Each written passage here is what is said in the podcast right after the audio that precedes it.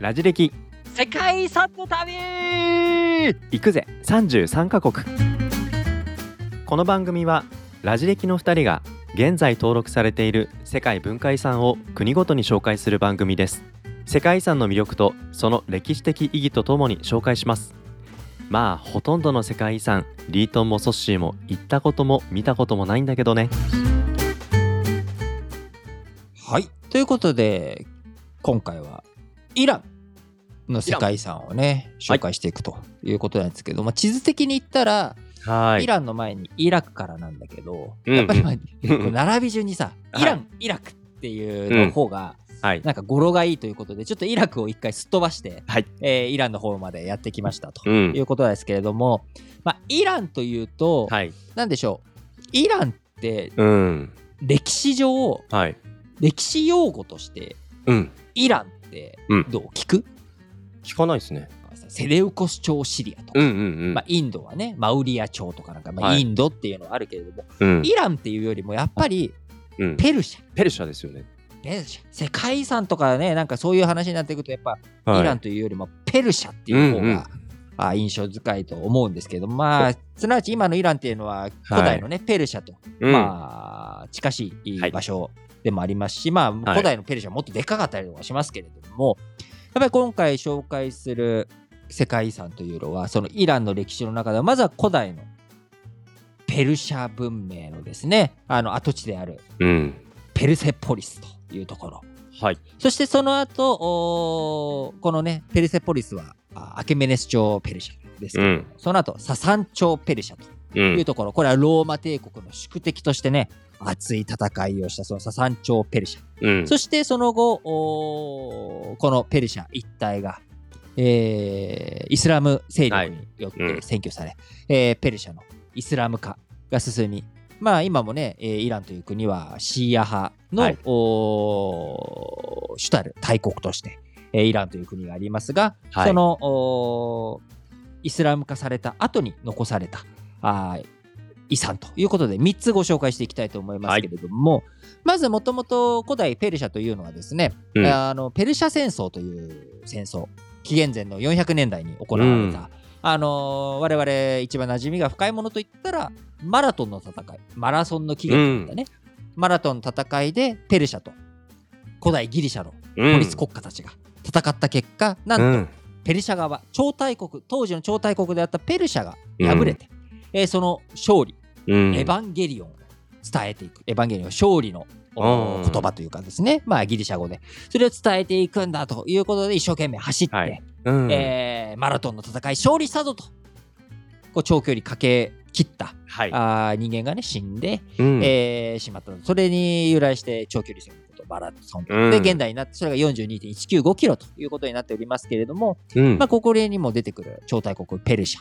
うん。えーという国。まあ、当時のその古代においてはですね、えー非常に大国として、えーヨーロッパよりもはるかに発展して優れていたはい。あー国だったわけです。うん。で、そのアケベレス朝ペルシャはですね、王の道と言われる、はい。この首都ペルセポリスにつながるうん。王の道という道を作っていて、まあ、これは後々、えーエジプトの、ね、王様うん。プトレマイオスっていう人が数学の勉強をしているときに、はい。はあ、数学難しいなと、うん。おーなんとか楽な方法ないのかって聞いたときに、その家庭教師をしていた数学者が、はい。えー陛下と王様、うん。えー学問に王道はありませんと。学問に王道なしと。うんうん。いうことで言われたのはこのアケメネス朝ペルシャがペルセポリスにつながる道、これを王の道としてすごく歩きやすくて移動しやすくて交通の便がいい。要ははいはい。あの楽な道ということで王道。王の道というのを作っただからこれはよく誤解されるんだけれども王道って王様がやるべきうん。こと、正しい行いみたいな意味で中国文明の方から流れていくと、そういう文明もあるのではい。学問に王道なしっていうのははい。つい間違えて、えー認識すると、うん。学問に正解はないんだと、うんうんうん。いろんなやり方があっていいんだはいっていうのが学問に王道なしっていう風に誤解してる方って多いと思うんだけれどももともと出典最初の意味としては今は転じてねそういう風に使っててもいいんだけど、うん言葉っていうのは。もともともともとの原型はこのペルセポリスにつながっている王様に調香品とか王様に会いに行くために楽に歩ける道、みんながはい。この首都ペルセポリスにやってこいということができるように作られた道だったわけですね。なるほど。それだけ、えー広大なはい。土地を支配し、うんえー帝国内23の属州があり35民族がこの、えー古代アケメネス朝ペルシャうんに向かって、まあ、王の道が整備されているところは王の道に、えー進みながらこのペルセポリスにやってきたわけです。まあ、よくこのペルセポリスの、えーレリーフとか、あのー王の謁見の間とかですね、そういったものは、あー残っていて、よくう教科書とか、そういうのでも見てる人がいると思うんですが、はいなぜじゃあこの大都市が、この先廃墟になってしまった理由は何だったんですか？それはですね、これも皆さんご存知のはい。アレクサンドロス大王という男。はいはい。さっき。ね、ペルシャ戦争って話したでしょ？昔からギリシャ、ギリシャっていうのは個人主義的でポリスでみんながうん。バラバラで、えー自分たちの独立を大切にする。うんうん。それに対して、このペルシャというところは中央集権で、はい王の道を通してうん軍隊も派遣するし、逆らったらね、軍隊も派遣するし、貢ぎ物もよこせということで、うん中央集権的で、はい。えーペルシャの言うことなんて聞かないぞということでね、ペルシャ戦争の時代から、まあ、仲が悪かった。うん。で、この最終的な決着をつけたのが、アはい。レクサンドロス大王の東方遠征ということで、彼が。エジプト、ペルシャを征服する。うん、そのうん征服した後のこのペルセポリスではい宴会、勝利の宴会をしている時にはい。勢い余って放火をしてうん火がつけて、火がついてそれで、滅んでしまったということでこのペルセポリス紀元前うん330年に炎上して廃墟と化した後、はい。えーヨーロッパでこの存在をはい。ここはもしかしてアレクサンドロスそのおペルシャのねアケメネス朝ペルシャのはい。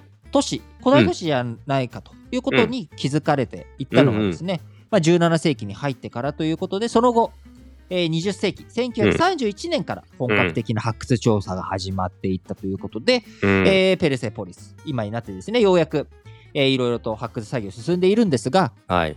くさび型文字のおかげでですねくさび型文字っていうのは火に強いわけです粘土板なのでなるほど。火で燃えずに残ってる。残る、そううん。紙だったらね燃えて消えてなくなるわけですけども、くさび型文字っていうのは残っているのではい。あのペルセポリス当時の首都ですから、うんここからたくさんの碑文とか、うんあー文字がはい出。土したことから、はい。えーいろんなね古代うんペルシャのありようというもの、これをね現代に伝えてくれている遺跡となっているわけです。えーその後、はいアケベレス朝ペルシャが滅んだ後この辺り一帯というのはですね、うん。あのーアレクサンドロス大王の死後、はい分裂し、はい。えーいろんな争いがあった中、うん。えーローマ帝国が東に進出してくる中、はい。えー新しくペルシャがですねササン朝ペルシャとうん。いうことで、えーペルシャとして独立を果たして、うん。えーササン朝、えー224年から651年までの間ですね、うんえーまたペルシャとして、えーローマ帝国に伍する、うんえー大帝国、えー大王国となっていたと。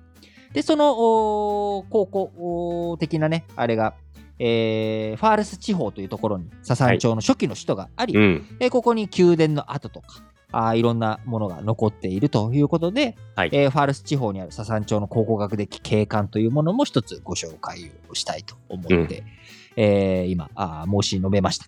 はい。ということなんですけれども、さっきのね、アケメネス朝ペルシャのペルセポリス、うん。えこちら登録された年っていうのが、はい。1979年。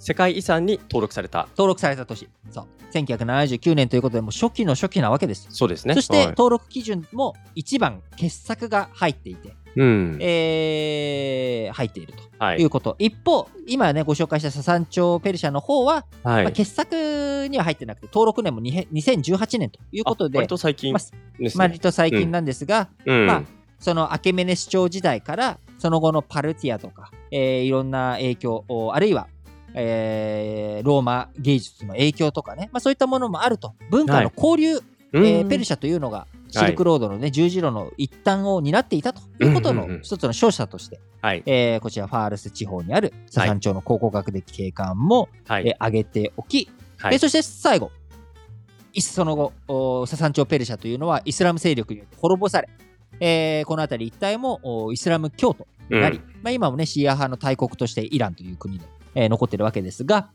えーイスラム王朝このイランにですね、えーサワビー朝という王朝、16世紀に、えー誕生し、この第5代、えー皇帝アッバース1世が作ったうん。イスファハーンのイマーム広場はい。という、イマームっていうのは、うん。えーシーア派におけるあのイスラム教のシーア派における指導者という意味なので、その人たちの広場とはい。いう、まあ、非常に大切な広場を作って、まあ、この広場を作るときにコーランに記された楽園を手本として、えー壮大な都市建設をした、はい。えーいうことでですね。非常にその美しい巨大な青いドームを中心とした、えーミナレットがあるということでこのイスファハーンのイマーム広場。こちらもね、えー傑作登録基準傑作もあり、えー登録年数は1979年ということで早々にですねはい。やはり、えーイスラム建築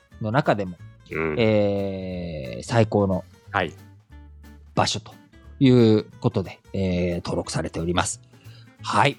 ということで、はいイラン、えーこんなあたりで、イランの、おまあ、ほとんどペルセポリスのね、紹介となってしまいましたけいれども、やいやいや。うん。えー世界遺産の紹介をさせていただきました。